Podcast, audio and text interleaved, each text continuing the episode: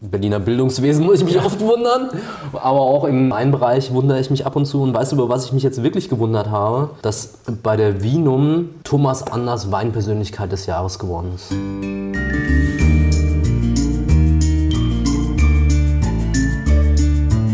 Blindflug. Ein Weinpodcast aus den Untiefen schwarzer Gläser.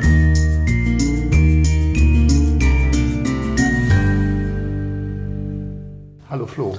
Hallo Felix. Wollen wir ein bisschen weinen? Ein bisschen Wir weinen. und weinen. Das ist so schrecklich.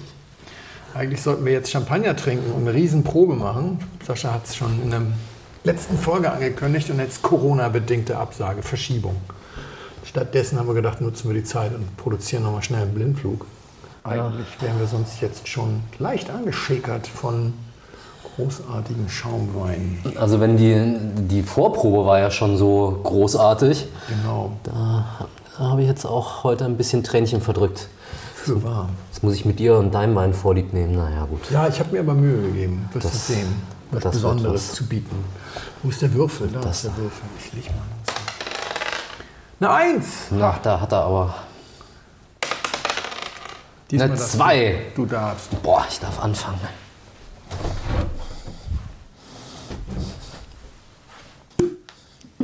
Ich schenke Felix heute einen echten Klassiker ein.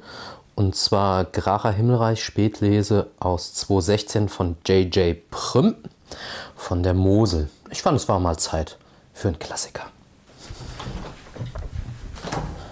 Ungleichmäßig eingefüllt. Du kriegst das vordere Glas. Ist gut, ich habe Durst. Sehr zum Wohle. Die Ferien sind vorbei. Du warst in Spanien, ich war an der Ostsee. Und du hast mir ein Arbeitsgeschenk gemacht, so möchte ich es mal nennen. Du Das ist hast, ein mir, schöner Begriff, Arbeitsgeschenk. du hast mir ein Arbeitsgeschenk äh, vermacht. Du hast mir Arbeit mit an die Ostsee gegeben. Und zwar sollte ich an einer Verkostung teilnehmen von Donna Fugata in Sizilien.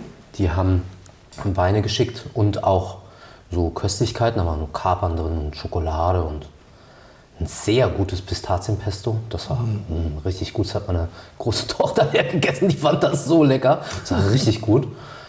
Und Käse war auch dabei. Ich glaube, das war's. Und fünf Weine. Und dann gab es eine Online-Verkostung und die haben ein bisschen was über ihre Etiketten gesagt. Das sind so Künstleretiketten. Wir sind wieder bei den Etiketten, bei den Ja. Etiketten-Trinker. Und haben die Weine vorgestellt und wir haben die Weine verkostet. Man musste die Spezialitäten, die die mitgeschickt haben, nicht unbedingt mit dazu kombinieren. Das war teilweise auch ein bisschen schwierig, gerade bei den Schokoladen. Die waren so ein bisschen eigenwillig. Die passten am ehesten zum Passito, zum Muskatwein zum Schluss. Das fand ich ganz gut. Der war überraschend gut. Ich gehe die Weine gleich alle, einmal Ja. durch. Es war eine ganz nette Veranstaltung. Es war ein wirklich schöner, schöner, schöne Arbeitsverpflichtung, die du mir da aufgehalst hast. Die habe ich schweren Herzens über mich ergehen lassen.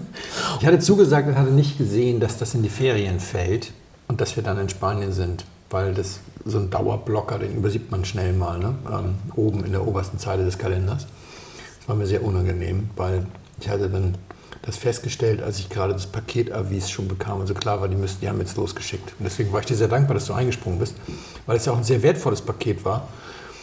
Ja. Die lassen sich ja immer nicht lumpen bei Donna Fugata. Das waren ihre ganzen Topweine, ne? Ja, also ich, nicht, es waren nicht alle Top-Weine, glaube ich. Die haben ja ein großes Portfolio, sind ja ein großer Player Ja. in Sizilien. Ich weiß nicht, 300 Hektar unter Waffen oder so. Also für- auf jeden Fall sehr groß. Und ich kannte die Weine gar nicht. Ich weiß, dass ihr im, mit Sascha hattet ihr schon mal einen Wein auf jeden Fall im Blindflug. Ich glaube den Etna Bianco oder so. Ja. Daran konnte ich mich erinnern. Aber ansonsten hat, ist mir das noch nicht so viel in die Hände gefallen. Deswegen war ich sehr unvoreingenommen.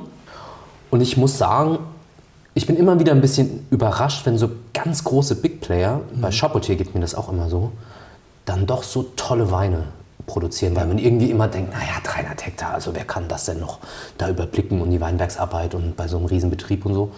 Und dann schicken die da Weine und die sind wirklich durch die Bank weg echt gut gewesen. Das Geheimnis ist in der Regel, dass es tatsächlich mehrere Weingüter sind. Und wenn du genau. zum Beispiel bei denen am Ätna stehst, das Weingut ist das ist nicht viel größer als unsere Wohnung hier. Mhm. Und, und das, das Flaschenlager, Flaschenlager ist ausgesourced, weil das wird dann, ich glaube, die füllen da auch gar nicht, sondern die fahren dann die Fässer und Tanks dann ähm, rüber ins große Weingut. Aber da sind halt wirklich, da stehen so ein paar Fässer rum, weil so wahnsinnig viel machen die an der Stelle da nicht. Und das andere, was wir immer denken, wenn wir, also gerade du jetzt aus der Pfalz, und denkst dann immer, Hektar, Hektar sind 5000 Liter, aber in solchen Ecken wie am Ätna sind ein Hektar eben manchmal auch nur 800 Liter oder sowas. Und dann sind das zwei Fässer ein Hektar.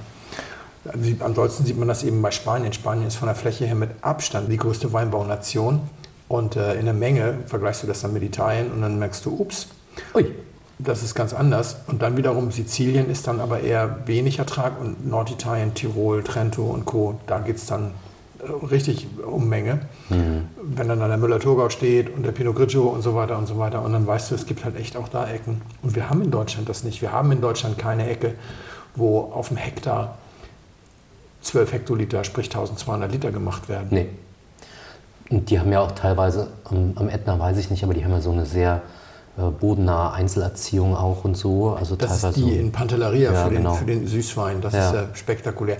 Ja, da redest du dann ja nachher sowieso, da redest du dann wirklich nur noch über 500 Liter Mhm. pro Hektar oder sowas. Wir haben angefangen mit ähm, einem Rosé. Das ist, die haben eine Kooperation mit Dolce und Gabbana. Da machen die Rosé und einen Rotwein und ich glaube auch einen Weißwein. Und das war ein ernsthafter Rosé, der hat mich am wenigsten mit abgeholt, muss ich sagen. Ich bin jetzt aber auch nicht so der Rosé-Fan, ich gebe es zu. Es gibt Rosés, aber ganz wenige, die mich äh, zucken lassen, wo ich denke, oh, die, wirklich gut. Das war in Ordnung. Das fand ich ähm, für ein Rosé recht ernsthaft, aber es bleibt dann halt am Ende des Tages doch ein Rosé.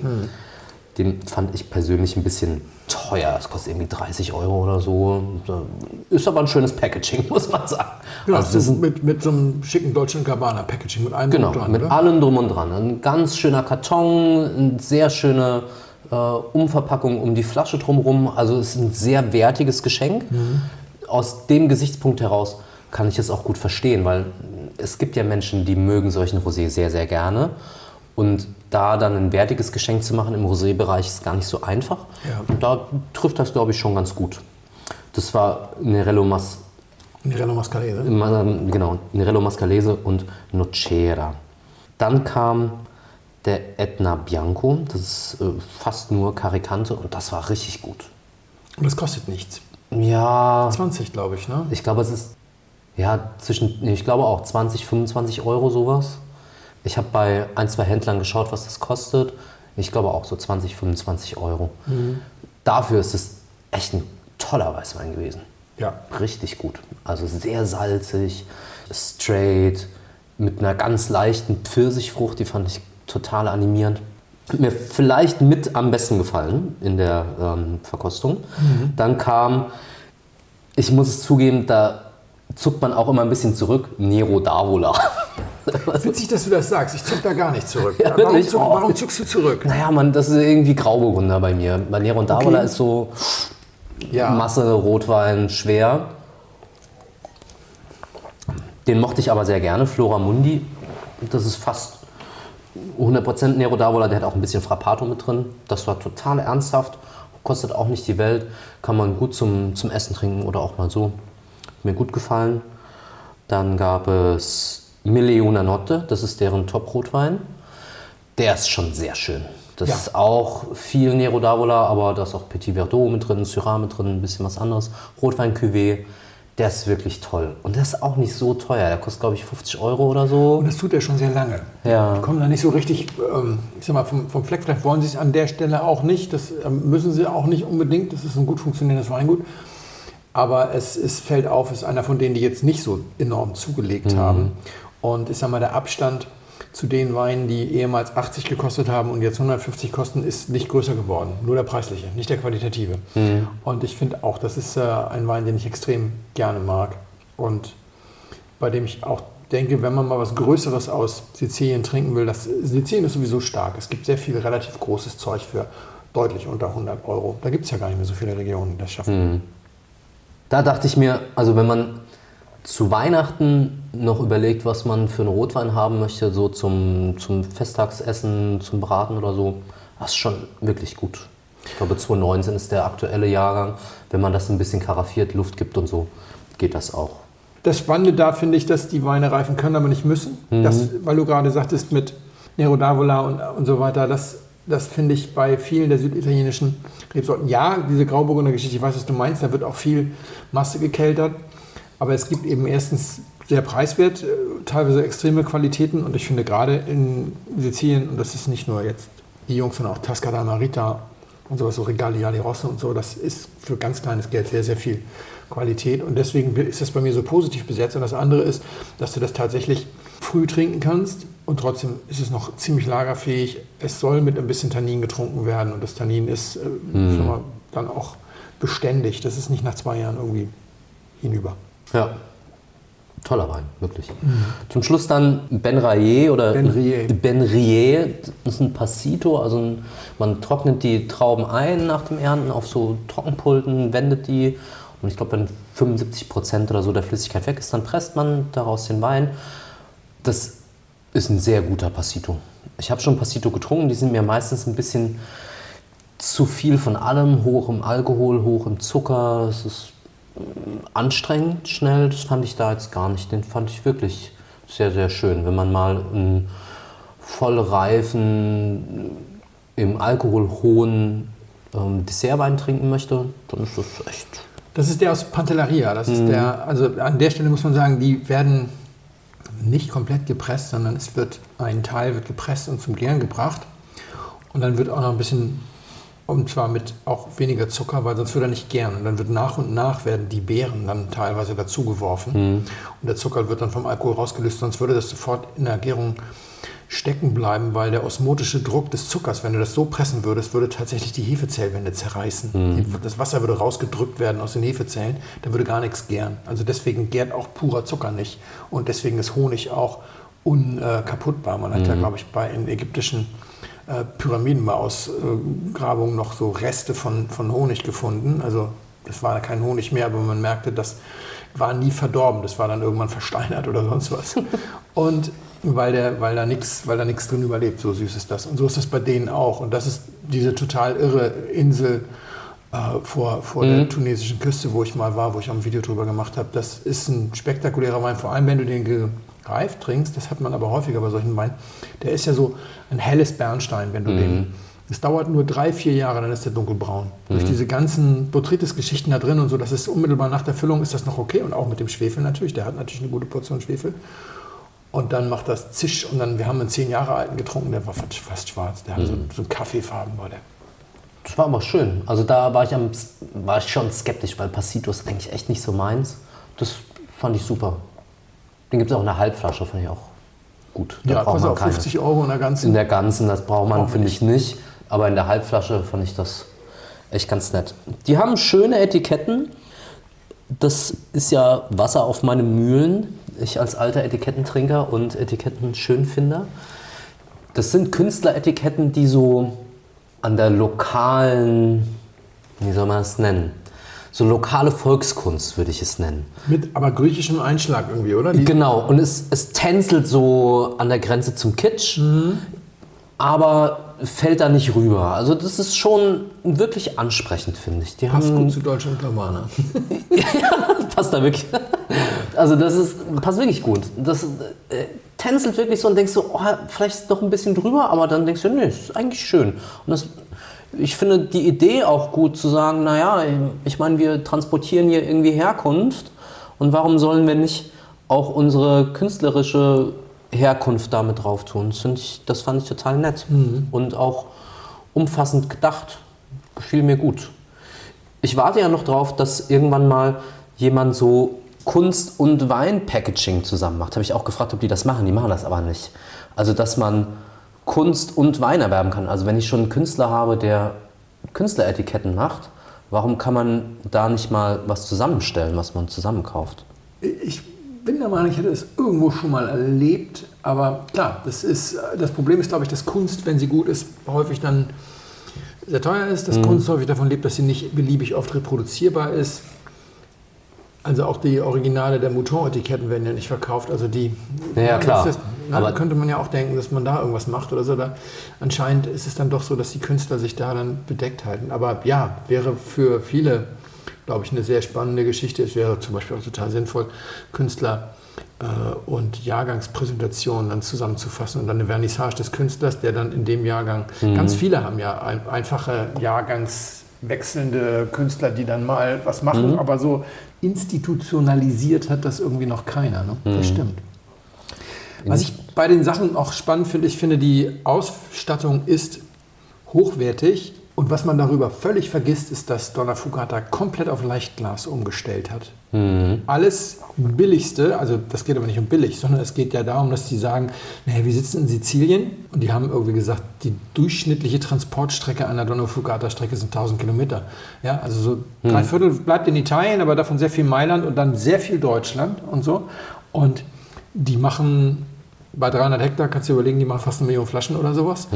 Und was da gespart wird an, an Gewicht, an Kilometern, das war total erstaunlich. Und die haben es gut geschafft, ihre Produktion komplett umzustellen auf Leichtglas, ohne dass es billig aussieht und sind da für mich ein absolutes Vorbild. Haben das gesparte Geld in anderen Abführungen dann in die schicken Etiketten gesteckt. Das ist total sinnvoll.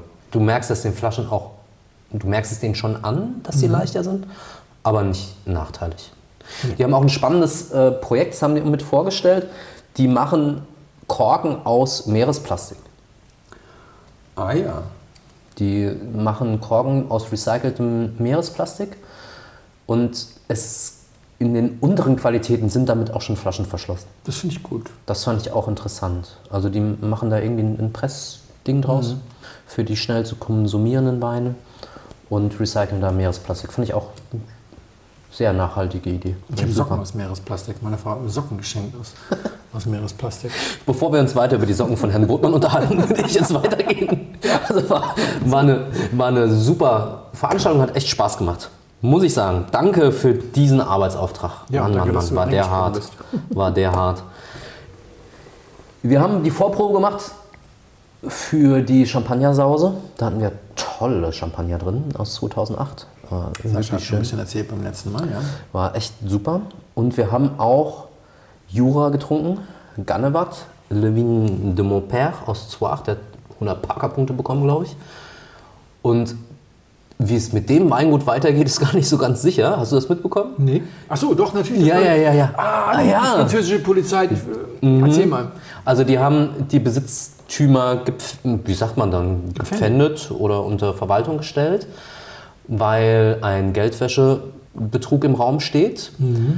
Die, das Weingut ist verkauft worden, nicht nur das, sondern auch ein anderes an einen russischen Investor. Dann gab es durch den Ukraine-Krieg ein Embargo und das sollte verkauft werden, Der, stand, der, stand, der Käufer stand auf der Sanktionsliste. Genau, der stand auf der Sanktionsliste. Das Weingut musste verkauft werden.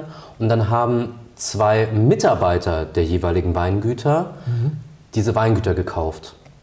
Und wie sich herausgestellt hat, kam das Geld dafür wahrscheinlich über Briefkästenfirma in Zypern, glaube ich, Ja. oder so, vom eigentlichen Besitzer Ein Scheingeschäft. ein Scheingeschäft.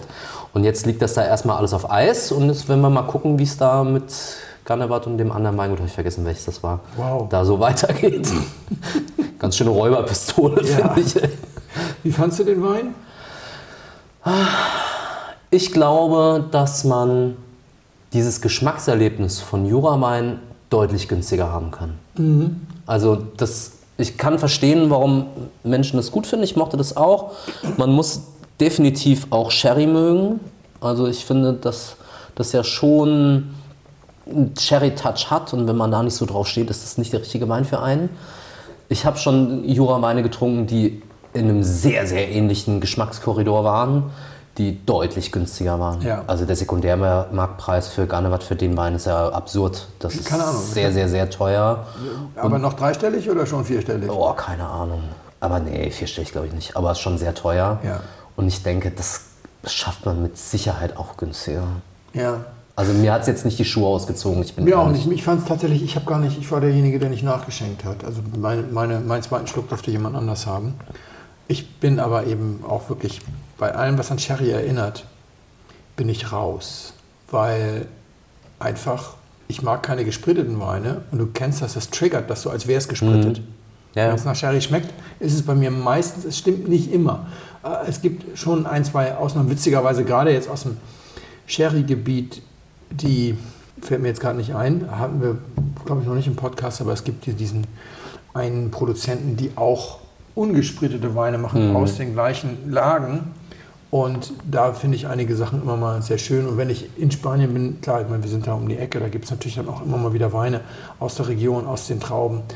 Aber das ist dann nur die Aromatik, das ist also die Rebsortenaromatik, das ist nicht dieser extrem oxidierte Ton, das mag ich nicht so. Ich mag das ja ganz gerne. Ich mag auch Sherry ganz gerne. Ja. Ja, fand ich nur interessant. Ich meine, als Mitarbeiter von einem Weingut, dass man da plötzlich mal so 15 Millionen um die Ecke hat, um das dann da zu kaufen. Ja, also ja, klar. Wie sind die da nur, wie sind die denn nur auf die Schliche gekommen? Ja, haben mich auch gefragt. Der hatte bestimmt eine reiche Tante, die irgendwie dann gestorben ist. Genau, Just zu Weingut. dem Moment, wo das. In jedem Weingut. Ja, genau. Auf Zypern immer. Ja, immer. Ich, habe mich gewundert, manchmal wundere ich mich ja. Ich wund, Im Berliner Bildungswesen muss ich mich oft wundern. Aber auch im, in, im Weinbereich wundere ich mich ab und zu. Und weißt du, über was ich mich jetzt wirklich gewundert habe? Dass bei der Vinum Thomas Anders Weinpersönlichkeit des Jahres geworden ist. Ja. Das, ich habe mich ein bisschen drüber gewundert. Er ist mit dem Dirk Würz befreundet ähm, aus dem Rheingau. Die haben da auch mal so ein, zwei Podcasts zusammen gemacht. Und jetzt hat er, glaube ich, auch einen Wein bei St. Anthony gemacht. Ein Grauburgunder. Ja. Grauburgunder. Davor war ja dann Günther ja auch Winzer des Jahres, obwohl er eigentlich Weingutsbesitzer des Jahres sein müsste. Bei solchen Awards ist es häufig so, dass vorher erstmal gefragt wird, ob du denn kommst, wenn du ihn kriegst. Ich weiß das von sowas wie Bambi oder so. Wenn die dann George Clooney haben wollen, dann ist immer die Bedingung, dass er auch kommt. Sonst würdest du die nämlich ständig in Abwesenheit Verleihen. verleihen, weil die Leute für sowas nicht kommen. Und dann verleihen die so ein bisschen Glanz der ganzen Geschichte. Und die Vino braucht dringend Glanz für den Guide. Obwohl ich finde, dass der immer besser wird.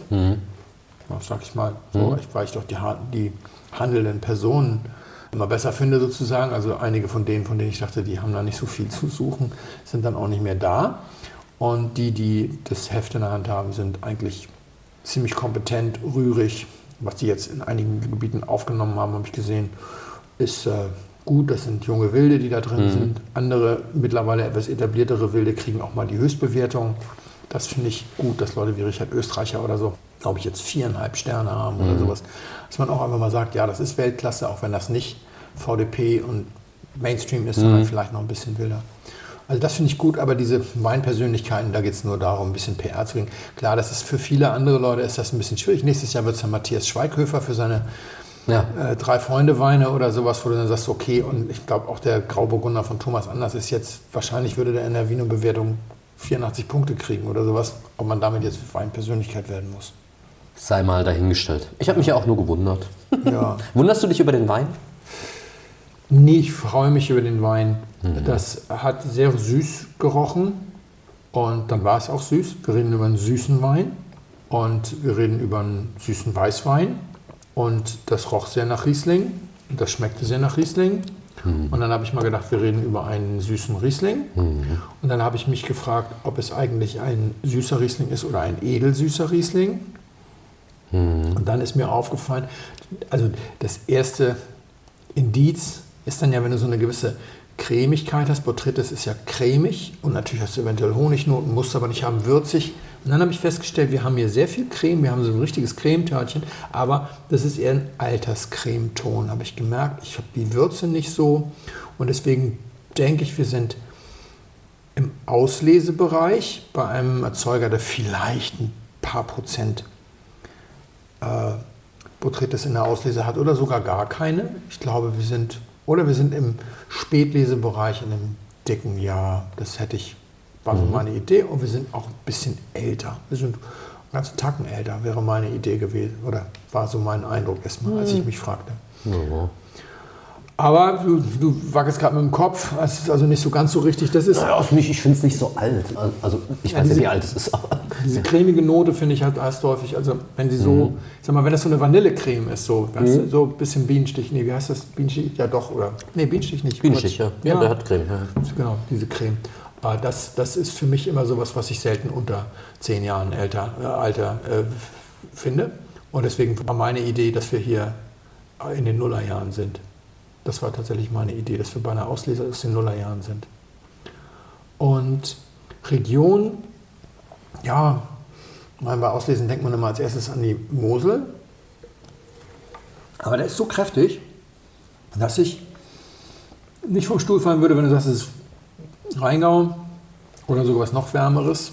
Ich habe halt so lange so, so alte Sachen jetzt gar nicht, oder so alt ist es vielleicht dann doch nicht. Ich habe halt so lange das gar nicht getrunken. Also ich höre mal auf, so an Ja. der Stelle. Aber du bist ja, hast ja schon einen guten Korridor Ja. eingeschlagen. Ich habe den Wein ausgewählt, weil wir am Ende des Jahres sind. Wir nähern uns dem Mhm. Ende des Jahres und dann überlege ich ja auch immer mal so ein bisschen, oh, was hast du dieses Jahr eigentlich an Wein getrunken? Was hast du wenig getrunken? Was hast du am allerwenigsten getrunken? Was hat dir Spaß gemacht?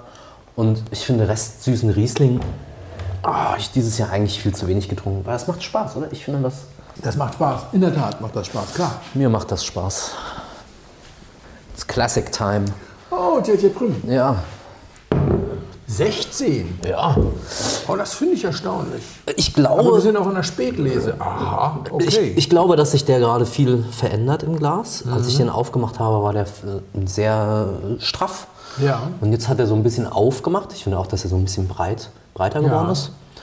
Und muss man mal gucken, wie ich der hätte Bruder auch die. auf ein wärmere, wärmeres Jahr getippt als, als 16 tatsächlich. Hm. Also das ändert nichts daran, dass er sehr schön ist. Die Frage ist ja immer, muss man beleidigt sein, wenn er jetzt diese Jahrgangskriterien nicht erfüllt? Hm. Finde ich nicht. Also es sei denn, du machst so Sachen wie Food Pairing oder kündigst ihn als irgendwann an und er, und er liefert dann nicht. Der ist ja nicht plump, sondern Na. der ist ja immer noch sehr fein und sehr schön. Er ist, wirkt ein bisschen reifer. Korken ist aber okay. Ja.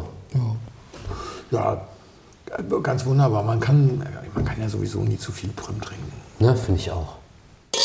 Müssen wieder ein bisschen mehr Prum trinken. Der Flo muss heute zwei Weine parallel trinken. Und zwar zwei Trebbiano d'Abruzzo. Beide aus dem Jahrgang 2020. Und der erste heißt Stella Aurea von Buccicatino. Und der zweite heißt einfach Trebbiano d'Abruzzo von Emilio Pepe.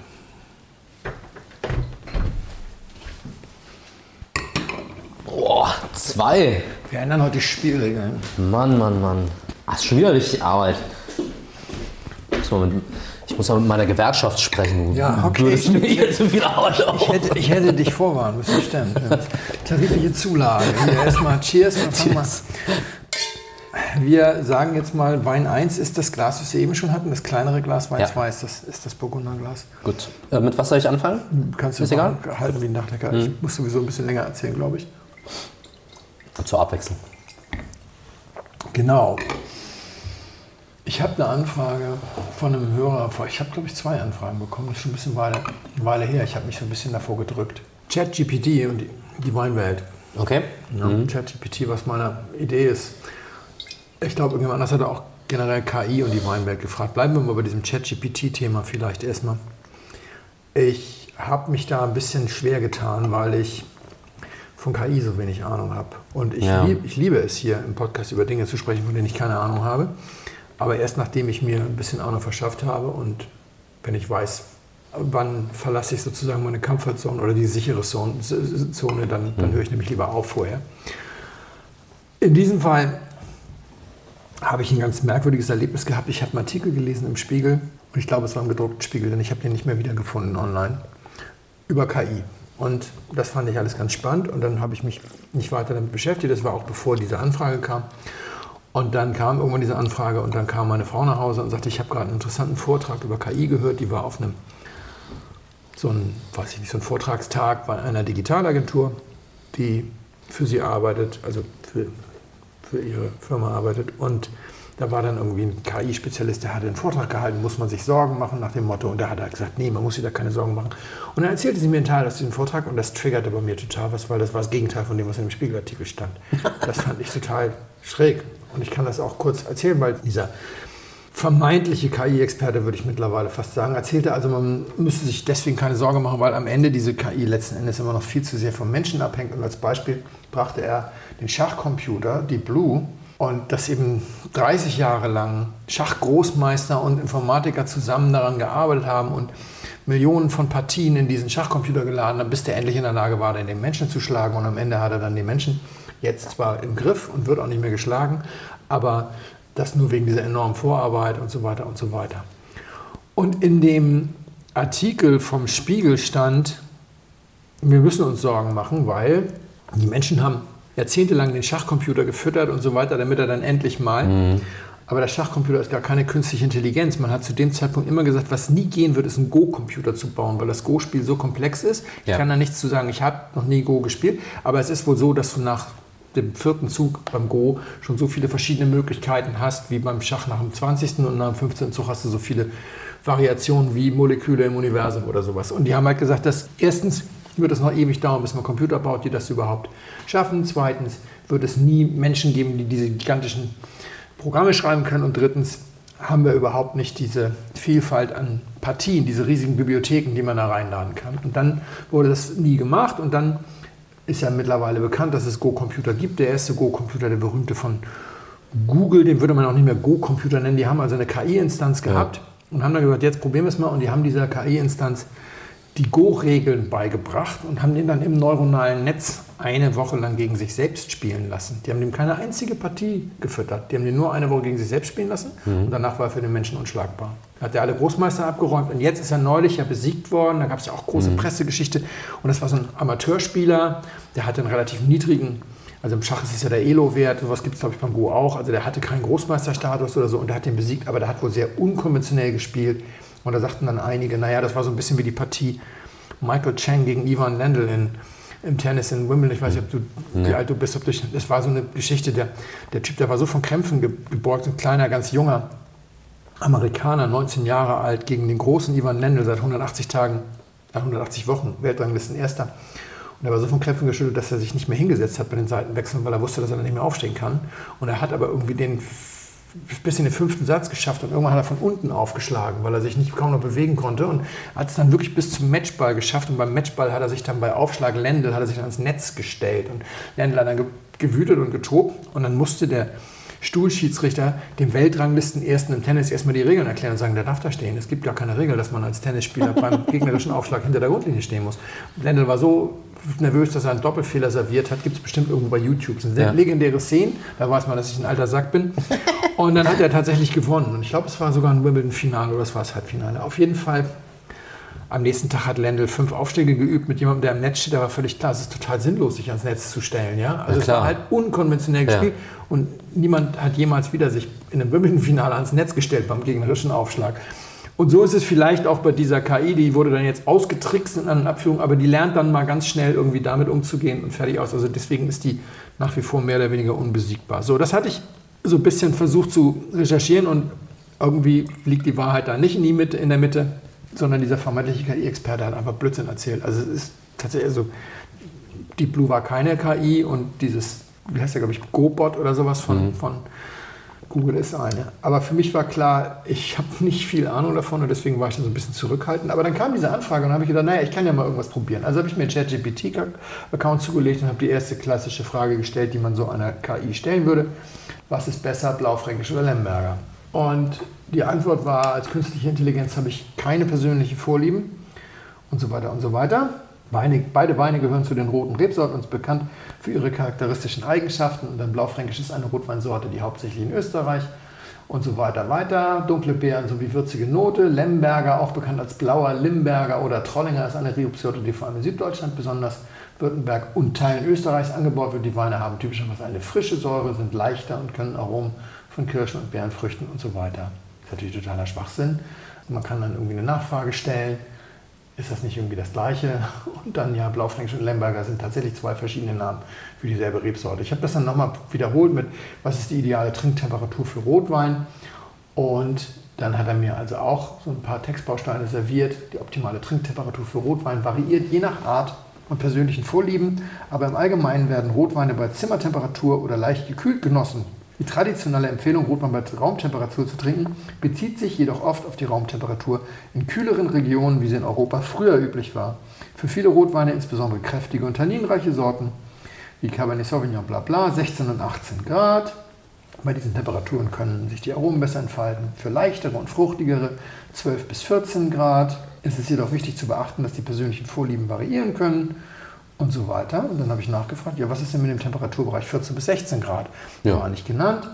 Der Temperaturbereich von 14 bis 16 Grad ist auch eine durchaus akzeptable und beliebte Trinktemperatur für viele Rotweine. In diesem Bereich können sowohl kräftigere Rotweine als auch leichtere Sorten genossen werden. Die Temperaturen im Bereich von 14 bis 16 Grad ermöglichen eine ausgewogene Blabla. Das ist so wie der Typ, auf, den du auf der Party triffst, der behauptet, er weiß irgendwie ganz viel und ja. dann so möglichst allgemein formuliert und wenn du ihn dann so ein bisschen stellst, dann ja, ja, das natürlich auch und ja, ja, das ist immer so ja, ja. ja. Äh, das fand ich erstmal ein bisschen schräg. Ich hatte dann für mich einen Plan.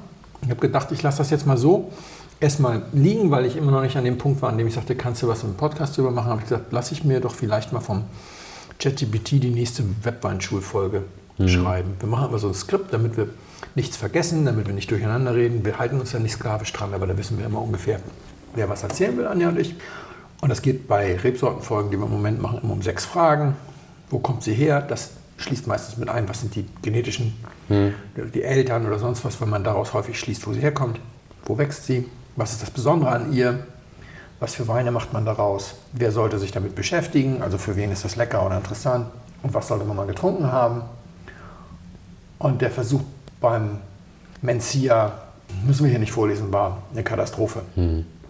Da ist gar nichts mehr rausgekommen. Und dann ist so ein Punkt gekommen, wenn du denkst, die anderen sind alle doof und du hast es geblickt, ist es ja meistens genau andersrum. Mhm. Und dann habe ich gemerkt, okay, ich bin, glaube ich, hier auf dem Holzweg. Und ich habe die Folge ja auch so geschrieben und natürlich verfilmen wir da jetzt nicht Google oder Wikipedia, sondern wir haben schon sehr viel eigenes Wissen. Aber ich sage mal so, wenn es jetzt darum geht, ob die jetzt frühreifend ist oder so, da muss ich dann auch häufig noch mal ein bisschen gucken. Klar, ich auch. Wie wir auch in der Folge gesagt haben, Wein Plus sagt man, macht daraus farbintensive, gerbstoffreiche, langlebige Weine. Und Wikipedia sagt, man macht daraus helle, gerbstoffarme, früh zu trinkende Weine. Die Wahrheit liegt auch da nicht in der Mitte, sondern es ist näher bei Wein Plus. Allerdings ist das immer noch so weit weg, dass man nicht sagen kann, dass das richtig ist, was Wein mhm. Plus da schreibt. Es ist nur nicht völlig falsch, sagen wir mal so. Da war klar, es ist einfach so, die Informationslage im Internet ist super schlecht. Und bei dieser Trinktemperaturgeschichte ist es einfach so, dass man merkt, ChatGPT hat einfach viele sich widersprechende, verschiedene Sachen gefunden und vielleicht gewichtet und was gesagt. Und wenn du jetzt sagst, ja, was ist denn damit, dann guckt er nochmal nach und findet auch noch Quellen für anderes.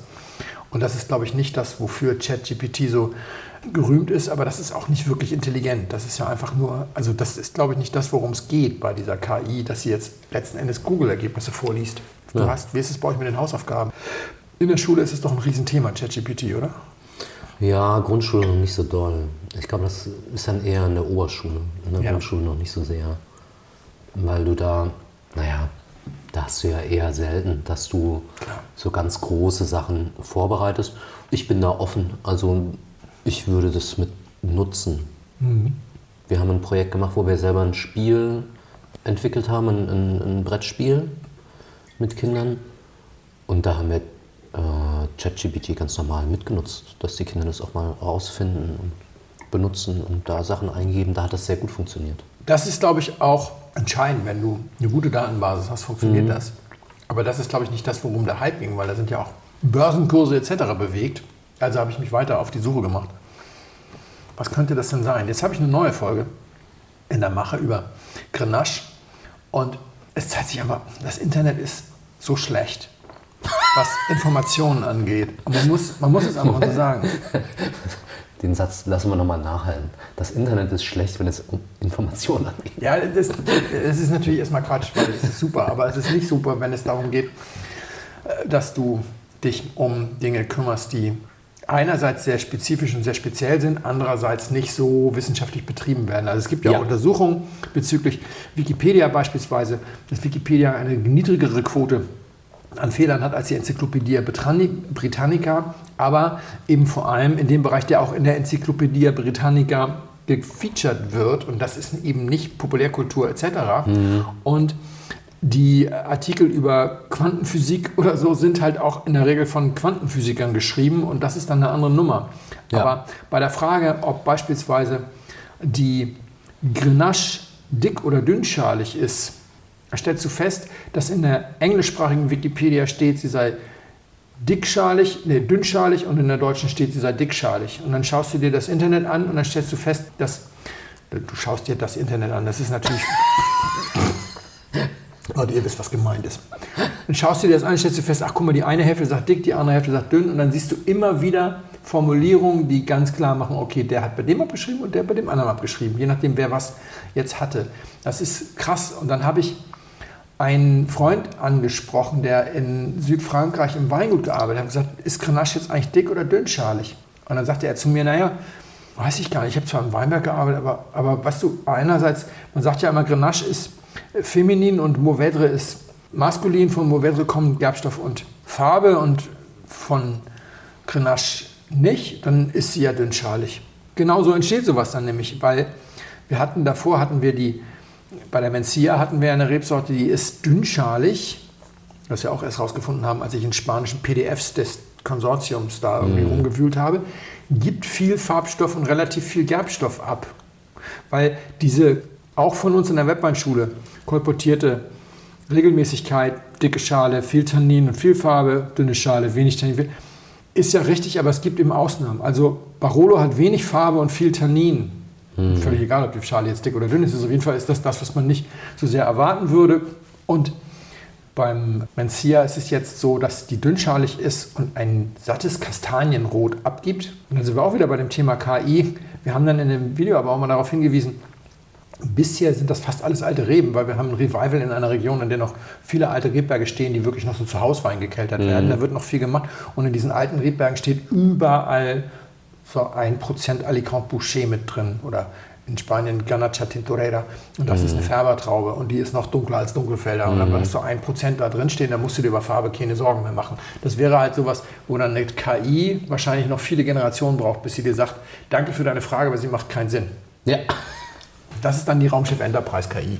Auf jeden Fall habe ich dann beim Suchen festgestellt, dass es Untersuchungen gibt über genau diesen Vergleich zwischen Mourvèdre und Grenache und dass Mourvèdre die härtere Traubenhaut hat. Und dann habe ich gesagt, die härtere Traubenhaut, und dann habe ich das gelesen und das war dann irgendwie von der UC Davis oder Irvine oder so, irgendeine so eine universitäre Geschichte. Die haben gearbeitet an so einem System, wo dann die Schalenhärte mit berücksichtigt wird, weil die Härte hat ein bisschen damit zu tun, wie leicht sich Stoffe rauslösen lassen. Ja. Viele Mhm. Winzer erzählen dir ja immer, ja, dann gehe ich in den Weinberg und dann probiere ich die Traube und dann weiß ich, wann ich ernten muss. Das kannst du beim Riesling schon machen, aber bei so einer Rotweinsorte ist es eben so, dann hast du das halt mit deinen Zähnen zermahlen, das heißt aber nicht, dass du es auch in Wein kriegst. Und da gibt es dann wohl so ein System, das ist auch so wichtig, ich habe das Datum nicht genau angeguckt, aber es sah nicht so aus, als wäre das schon fertig, sondern als würden die sich überlegen, sowas zu erarbeiten. So, so Härteindizes in Verhältnis zu dem Tannininhalt der Schale und dann weißt du, kannst du quasi vor der Ernte, kannst du dann mit einer Schale ins Labor gehen, also mit einer Traube ins Labor gehen und der sagt dir dann, ja, super Gerbstoffgehalt, aber kriegst du nicht raus. Oder kriegst du leicht raus. Oder Achtung, viel Gerbstoff und er geht auch leicht raus. Besonders schonend arbeiten. Oder eben möglichst nicht so viel schonend, also möglichst doll unterstoßen. Oder lieber kälter und dafür länger gären wegen Alkohol. Oder immer noch ein bisschen Maischestandzeit. Wird auch mal spannend, wenn das jemals kommt, was unsere Naturfreunde dann sagen. Ich bin ja auch ein Naturfreund, aber dann weil du gehst dann zwar in ein Labor und lässt das mal kurz untersuchen, aber alle Schritte, die du danach machst, sind ja dann eigentlich Naturweinschritte. Also du musst ja entweder unterstoßen oder überpumpen. Kannst ja, Ja. nicht nichts. Sonst schimmelt dir der Trester weg, ist auch nicht lustig. Und äh, auch, was weiß ich was, ob du entrappst oder nicht entrappst oder so, das ist ja nicht Chemie, sondern das sind einfach Entscheidungen. Und das Interessante ist, du kannst diese Entscheidung jetzt entlang der Frage machen, welchen Wein will ich machen. Das wird mal interessant zu sehen, was, wie das dann gemacht ist, wenn dieses System jemals kommt oder so. ne? Aber Ich meine, das hat man ja immer schon so ein bisschen gemacht, aber ich finde den, äh, den, den Härtegrad der Traubenhaut, das ist für mich schlüssig. Die, die, die, Traube, die, die Traubenhaut wird ja auch dicker, wenn sie mehr Sonne abbekommt, also über Ja. die Laubwandarbeit. Das Ne? ist dann aber dicker. Aber hier ging es jetzt irgendwie um die Um Härte. die weil- Härte. Ah ja, okay. Weil die Härte, also die Dicke sagt dir, wie viel, Aber nicht wie hart. aber okay. nicht, wie leicht es wieder rausgeht. Das war, so habe ich es verstanden. Ich habe, es ist, man weiß auch gar nicht, worüber man sich sehr mehr Sorgen machen soll, dass ich mich eine Stunde mit der Dicke von Traubenhäuten und dem Härtegrad beschäftige ja, äh, und das auch noch lustig finde, interessant finde, oder dass ich mich traue, das hier zu erzählen, weil ich sicher bin, dass unsere Hörer das auch interessant finden. Ja. Willkommen in Nerdhausen. Nerdhausen. Hoch 1000, ja. Aber da habe ich das erste verstanden. Ich hatte nämlich noch einen Artikel gelesen, ist ChatGPT eine Bedrohung für Google? Google hat ja auch schon KI-Geschichten. Wenn du was suchst, dann sind da immer so häufig gestellte Fragen. Und dann werden Ja. so Fragen. Und diese Fragen sind ja teilweise so, äh, so erschreckend harmlos, um nicht zu sagen stutendoof. Ja? Und die Antworten auch, also gerade wenn du jetzt über Wein redest und so, dann denkst du so, uh, wer hat sich denn diese Frage ausgedacht? Ja, manchmal eben nur eine KI. Und dann denkst du, denen kann ja nichts gefährlich werden. Aber Google sortiert jetzt, glaubt man, der Algorithmus ist ja geheim, Suchergebnisse auch danach, ob die Leute wiederkommen und nochmal suchen. Ne, Also du suchst was, du gehst da drauf, wie lange bist du weg, kommst du wieder, klickst du die nächste Quelle an oder bist du fertig? Wenn du fertig bist, dann war es wohl doch ganz gut und richtig. Wenn nicht, deswegen setzen sich ja populäre äh, Irrtümer auch gerne durch, ne? weil die Leute dann glauben, ja, das ist, stimmt schon und dann suchen sie nicht weiter. ChatGPT könnte vielleicht in der Zukunft irgendwann auf bestimmte Formulierungen gucken und sagen, Leute, die wirklich Ahnung haben, vermeiden solche Formulierungen oder Leute, die Scharlatane sind, weichen gerne aus auf solche oder so und kann vielleicht irgendwann mal eine inhaltliche Bewertung dieser Quellen machen. Machen sie im Moment nicht. Deswegen kommt das zustande wie eben mit der Trinktemperatur. Und wenn du dann anfängst, in diesen PDFs zu lesen, weil das war natürlich ein PDF von der University, was weiß ich, Davis oder Irvine, und wenn ChatGPT das schafft, in den wissenschaftlichen Dokumenten zu lesen und dann eben zu sagen, okay, bezüglich deiner Frage nach den besonderen Eigenschaften von Mencia, ne, zu sagen, also wir haben einmal hier offenen Blatttrieb, Spitze, bla, hast du nicht gesehen und irgendwie Schalenhärte, Frühreifen, Spätreifen und all das aus diesen Datenbanken rauszerren und irgendwie in drei schönen Sätzen zusammenfassen, dann wird es natürlich wirklich spannend. Dazu müsste die KI noch einiges lernen, aber das haben wir beim Go jetzt irgendwie gelernt, das kann sie ja durchaus. Also da habe ich dann das erste Mal verstanden, okay, da wird es vielleicht nochmal anders werden. Und trotzdem oder noch mehr hatte ich den Eindruck, wenn ich diese Folge mache, blamiere ich mich, weil ich immer noch nicht wirklich den Eindruck hatte, dass ich jetzt begriffen habe, worum es geht. Und dann kamen jetzt die zwei Ereignisse, bei denen ich jetzt glaube, okay, jetzt habe ich verstanden, worum es geht und jetzt kann ich die Frage, wie meine Einschätzung zum Thema ChatGPT in der Weinwelt ist, auch einigermaßen ordentlich beantworten. Das erste war der Autorenstreik in Hollywood und das zweite war der Release des neuen und letzten Beatles-Songs Now Ja. and Then. Bei Now and Then war es so, falls ihn jemand noch nicht gehört hat, ich fand den wirklich toll, aber auch toll ist dieses 14-minütige Making-of, was es auf YouTube und auf anderen Kanälen gibt, wo man so Paul McCartney, das ist diese Schlüsselszene und das hat mit KI zu tun. Für diejenigen, die jetzt nicht wissen, worüber wir reden, es gibt diesen neuen Beatles-Song, das hat wahrscheinlich jeder mitbekommen und das war ein Demo-Tape von John Lennon.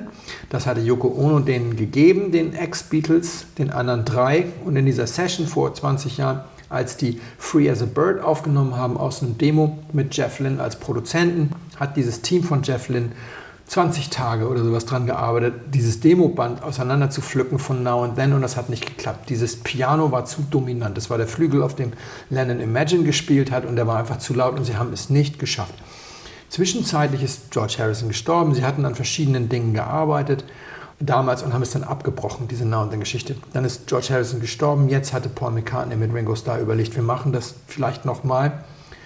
Und in der Zwischenzeit hat Peter Jackson, der Regisseur von Herr der Ringe, eine Doku gemacht, Get Back. Und für diese Doku über die Aufnahmen zu Get Back von den Beatles haben die eigene Software geschrieben, weil sie mussten alle Tracks auseinanderreißen, weil die Soundqualität teilweise so schwierig war. Und hatten, dann kannst du nicht ins Kino. Und nichts ist so computerisiert wie die Musik. Die erste Synthesizer- Synthesizer-Aufnahme ist schon über 50 Jahre her. Ja. Also viel älter als Computer und es ist super digitalisiert und trotzdem hat es nie einer geschafft. Und dann haben die KIs ges geschaffen sozusagen und eingesetzt und haben es dadurch geschafft, das wirklich gut zu machen. Und jetzt hatte McCart- McCartney also so eine Datei von diesem Now and Then an Peter Jackson geschickt, der hat das in diese KI hochgeladen und dann gibt es eben diese Szene einem Making-of, wo McCartney sagt, da hat das fünf Sekunden gedauert und dann kam die Stimme von John komplett von allem befreit und stand glockenklar Raum. Er kämpft irgendwie mit den Tränen. Er stand glockenklar im Raum, als würde er neben uns stehen. KI hat fünf Sekunden gebraucht. Das ist aber gar nicht das, was mit dem Wein zu tun hat. Ich fand das nur so nett. Schaut euch das an. Es ist teilweise wirklich beeindruckend. Die, ich glaube, es war das RD, wo ein Kommentator schrieb, kommt jetzt die Welle der Demo-Lieder, weil die KI ist in der Lage, in einem Demo-Lied nicht nur alle Spuren auseinanderzunehmen, sondern es kann auch, wenn du den Backkatalog reingibst, sehen, wie hat der Mensch Songs geschrieben und kann die Songs zu Ende schreiben. Mhm. Das war hier nicht der Fall. Paul McCartney hat es zu Ende geschrieben. Aber weil George Harrison mit dabei sein sollte und George Harrison mittlerweile tot ist, haben sie nämlich aus dem Material von der ersten Session, dieser Free as a Bird Session, mhm. noch das gesamte Harrisonsche Gitarrenmaterial mit aufgenommen und das ist damit eingefügt. Es gibt ein Solo, das ist im Stile von Harrison, das hat aber Paul McCartney gespielt, der ist ja Multi-Instrumentalist, mhm. kann alles und kann eben auch Gitarre spielen, wie Harrison es gespielt hatte, mit so einem Slide-Effekt. aber andere Gitarrendinge sind halt von der KI dann da sozusagen mit eingesetzt worden, damit dieser Song tatsächlich von allen vier Beatles dann gemacht ist. Und da wurde darüber spekuliert, dass eben eine KI in der Lage ist, du gibst ihr den Backkatalog eines Sängers, ein paar Demos mit ein paar Songideen und dann schreibt er dir einen kompletten Kurt Cobain-Song. Mhm. Und die fehlenden Gesangspassagen ergänzt er auch noch. Ich weiß nicht, ob ihr die Bildwerbung gesehen habt oder gehört habt im Radio oder im Fernsehen im Moment. Da ist ja eine KI, die Scholz spricht. Das ist auch unglaublich. Das ist so gut gemacht, dass die Sender darauf bestanden haben, dass hinterher kommt, ich bin eine KI und nicht mhm. Bundeskanzler Scholz, damit klar ist, dass Scholz keinen Werbespot für die Bild spricht. Und das ist das, was die Hollywood-Autoren umgetrieben hat, die nämlich gesagt haben in ihrem Streik, sie wollen eine Vereinbarung zum Thema KI. Ja. Weil du kannst nämlich in der KI nicht nur den Backkatalog von Kurt Cobain geben, du kannst sie nämlich auch die ersten vier Staffeln von Grey's Anatomy geben. Ja. Und dann gibst du für eine Folge noch so neun intelligente Punkte, also Handlungspunkte, führst vielleicht noch ein, zwei Figuren aus und den Rest schreibt die KI. Und ein Freund von mir ist Anwalt für Intellectual Property und der hat seinen Mandanten immer gesagt, Leute, schafft ein Werk. Ideen sind kaum schützbar. Ein Werk ist schützbar. Ja. Mit einem Werk kriegt ihr entsprechend auch Rechte, die ihr verwerten könnt. Und jetzt gehen wir mal zum Wein und jetzt nehmen wir mal das Beispiel, warum ich, wenn ich 20 Jahre jünger wäre, Blut und Wasser schwitzen würde, weil die KI echt eine Bedrohung ist. Denn es gibt zum Beispiel... Für dich jetzt als für mich als Weinjournalist. Ja, hundertprozentig. Ja. Auch für Weinkonsumenten. Machen wir uns nichts vor. Nehmen wir mal ein reales Beispiel. Es gibt einen Importeur und Händler, macht wenig Endverbraucher, vor allem Gastro und Wiederverkäufer, wie naturell in Süddeutschland. Exquisites Importportfolio mit äh, sehr naturnahen, es muss immer alles biozertifiziert sein, etc. Und die haben ein, die betreiben einen enormen Aufwand mhm. für die Beschreibung ihrer Weine. Die haben ein Team, das die Weine beschreibt. Jeder einzelne Wein wird von sehr bekannten Leuten verkostet, beschrieben und die machen auch noch eine Empfehlung, was man dazu essen könnte. Ja. Und die Autoren sind Christina Hilker, Sebastian Bordhäuser und Christoph Raffelt. Ich glaube, im Moment sind es die drei. Waren aber auch in der Vergangenheit die Haute Volée der deutschen Sommelerie oder Weinbeschreibung. Und diese Texte werden dann namentlich gezeichnet von den jeweiligen und stehen dann aber auch noch den Händlern, den Wiederverkäufern zur Verfügung. Also man findet einige dieser Texte dann auch auf Webseiten von anderen Leuten. Ja. Mich, so bin ich darauf gekommen, als ich mir mhm. dachte, wieso schreibt denn Christoph Raffel für Perbacco-Wein? Das ist ja eigentlich nicht so sein, aber das waren Teile aus dem Sortiment. Mhm. Und ich weiß, dass das ordentlich bezahlt ist, weil die eben auch den Namen mitverwerten mhm. und dass das den Händler viel Geld kostet. Das ja. ist eben ein Werk. Das ist was anderes, ob ich jetzt sage, oh, das ist ein bisschen Zitrus, ein bisschen dies, oder ob ich ein Werk schaffe. Dieses Werk wird in diesem Fall einmal für die Veröffentlichung auf der Webseite bezahlt, aber auch für die Syndication-Rechte ja. musste auch und so weiter und so weiter. Das lohnt sich dann viel mehr. Die KI, das habe ich dann mit einigen Leuten dann besprochen, die sich ein bisschen mehr damit auskennen. So eine Text-KI ist in der Lage, solche Sachen zu emulieren. Also bauen wir das mal schnell auf die billige Art nach und machen jetzt mal die große Chat-GPT-Bedrohung. Ja? Alles klar. Das, das, Erste, was ich mache, ist, ich schließe eine Steady-Mitgliedschaft bei Felix Botmann ab. Kein Scherz, dann komme ich nämlich an das Verkostungsschema. Mhm. Das ist schon mal so ganz gut, da habe ich schon mal so ein ersten Ding, kostet nicht viel, kann ich mir runterladen, wunderbar. Das zweite, was ich brauche, ist, da gibt es so 70 Beispielaromen oder sowas, das reicht natürlich nicht. Ich brauche eine Tabelle der Synonyme. Mhm. Also wenn wir jetzt mal so die bekanntesten drei Blocks nehmen, behaupte ich mal, also mich, Schematze und Original verkorkt. Bei mir ist häufig dann mal so ein bisschen Zitrus. Bei äh, Shimatsu wird dann nochmal so unterschieden zwischen Limette und Zitrone oder reifer Zitrone oder sonst was. Mhm. Und bei äh, original verkorkt ist das dann schon irgendwie kolumbianische Qualia-Limette, Ja. frisch aufgeschnitten. Und das muss man irgendwie in so eine äh, Synonymtabelle machen. Der Gag ist, das macht ChatGPT, wenn du die entsprechenden Befehle schaffst. Klar, kein. ChatGPT. Also erstmal machst du quasi eine Installation deiner, deiner KI und da lädst du erstmal die kompletten Texte rein, die kannst du dir ganz normal ziehen, sind nicht geschützt, liegen auf den Servern. Ziehst du dir, darfst du nicht sagen, weil eigentlich darfst du nicht mal, aber so. Und jetzt habe ich also diese Tabelle und ich habe diese Stile. Und jetzt nehme ich das Verkostungsschema und ich als Inhaber eines Weinhandels setze mich jetzt hin und verkoste nach diesem Schema jetzt einen Wein.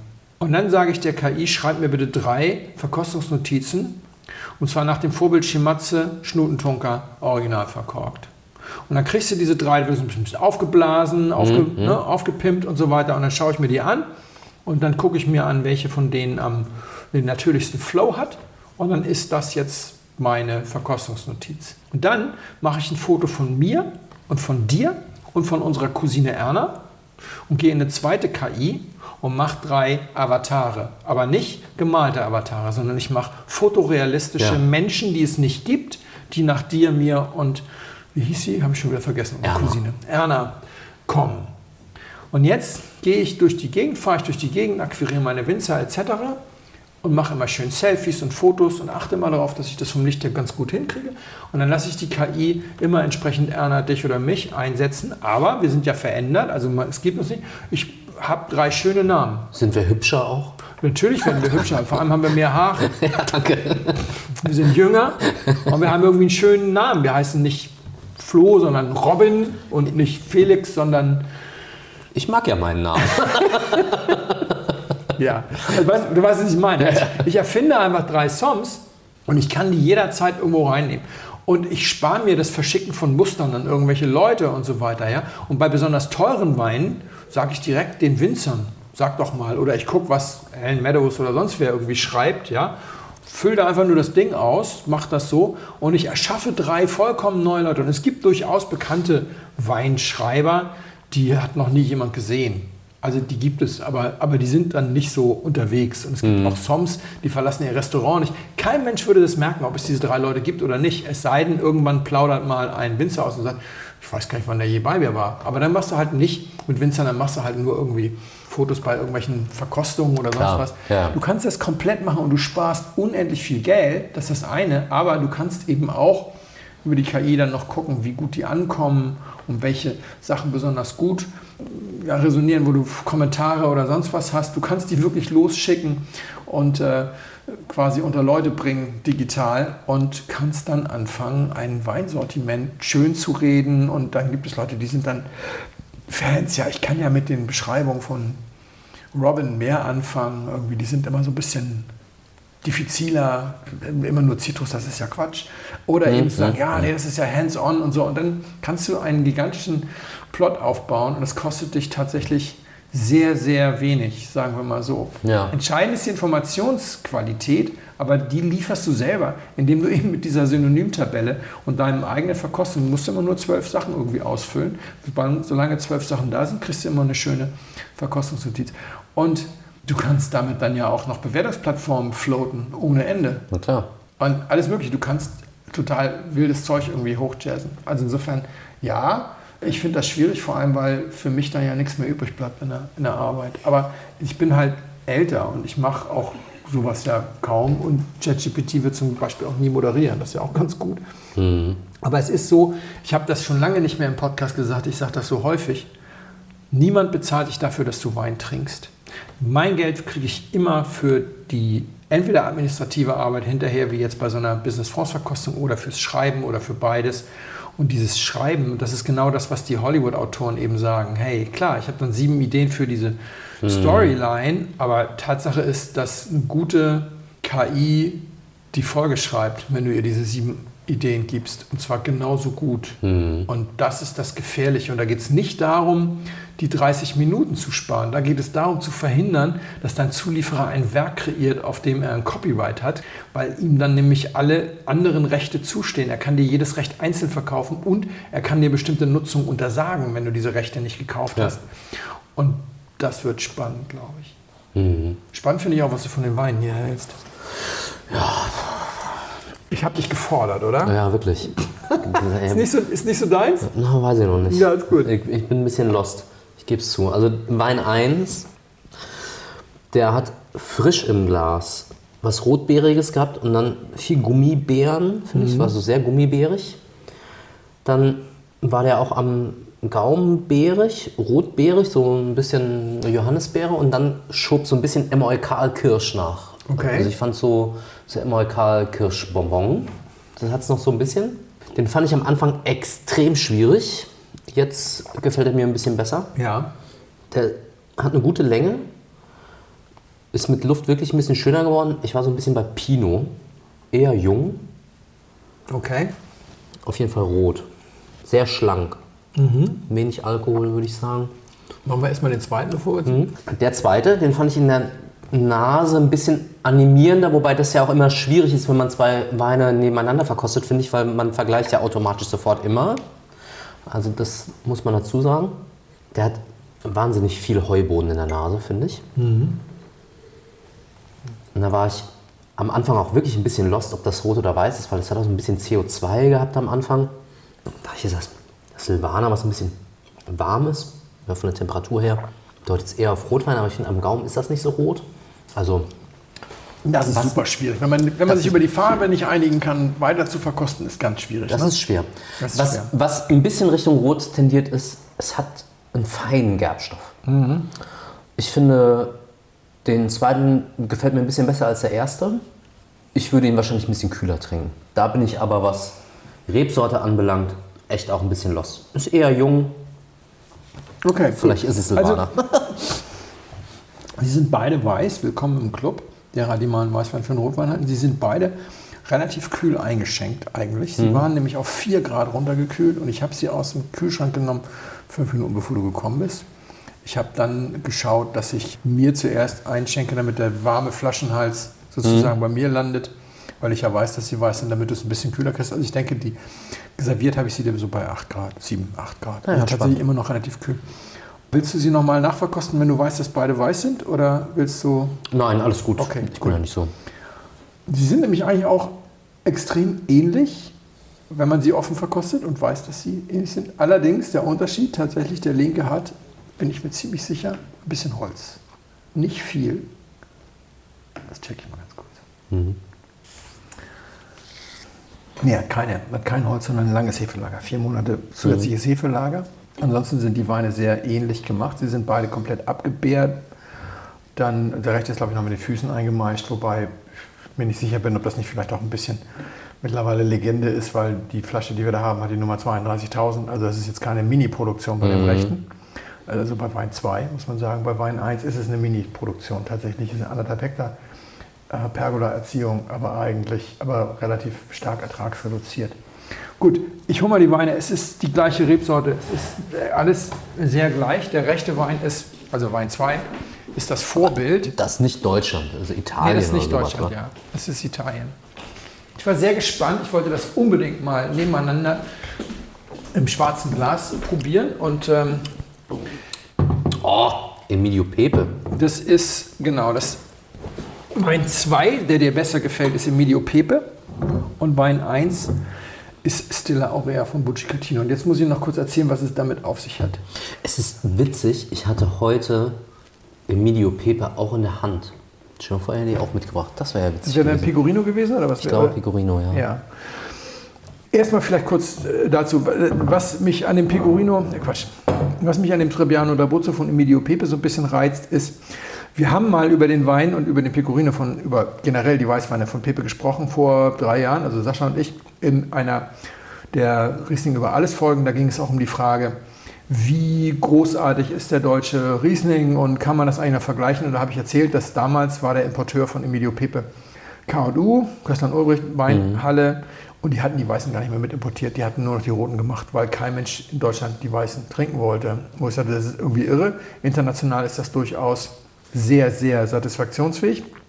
In den jüngsten Monaten, also erstens gibt es wieder einen Importeur für die Weißen, der Import generell ist, glaube ich, zu Lobenberg gegangen. In den letzten Monaten habe ich sehr viel Emilio Pepe Weiß in meiner Insta-Timeline. Und zwar erstaunlich oft auch von Winzern. Mhm.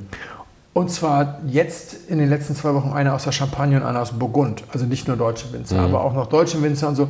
Das ist gerade Leute, die weiße, spannende und vielleicht so ein bisschen natural etc. Weine machen, besinnen sich da sehr darauf zurück. Das ist sehr im Kommen und auch in Deutschland wird das wieder sehr viel stärker nachgefragt. Oder auch nicht, sondern in Deutschland wird das wieder sehr viel stärker nachgefragt. Das andere, wo das reinspielt, ist diese Preisdiskussion. Das fand ich auch sehr lustig. Der Wein kostet in Deutschland 80 Euro hm. und ist ausverkauft. In Italien kostet er 47 und ich kann zwei Jahrgänge davon kaufen. Was mir wiederum zeigt, dass Deutsche, glaube ich, immer noch sehr zurückhaltend sind, bei irgendwelchen italienischen Händlern Wein zu kaufen. Voll. Und weil man 47 versus 80, das ist ja 75% Aufschlag. Dann erstmal hier in Deutschland den auszuverkaufen, anstatt, ne, ist mhm. ja auch irgendwie eine interessante Variante.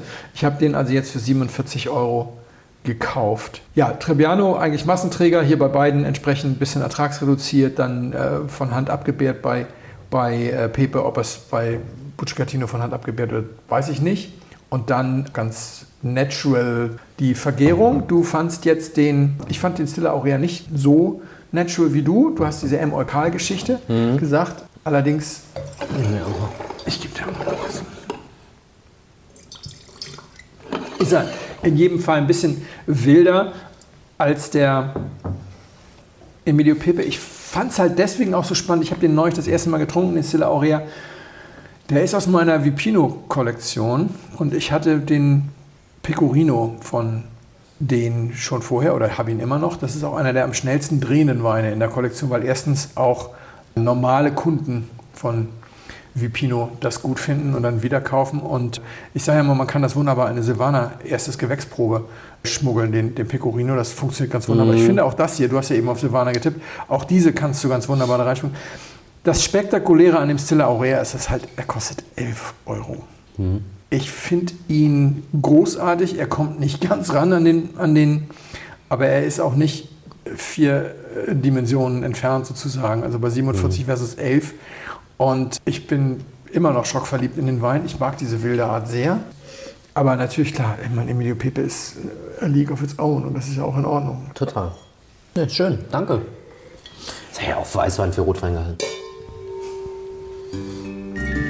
Sehr geehrte Damen und Herren, im Namen von Flugkapitän Felix Botmann und seiner Crew möchte ich mich ganz herzlich bedanken, dass Sie sich heute für Blindflug entschieden haben. Wir hoffen sehr, Sie hatten eine angenehme Zeit an Bord and we wish you a safe onward journey und allzeit einen guten Wein im Glas.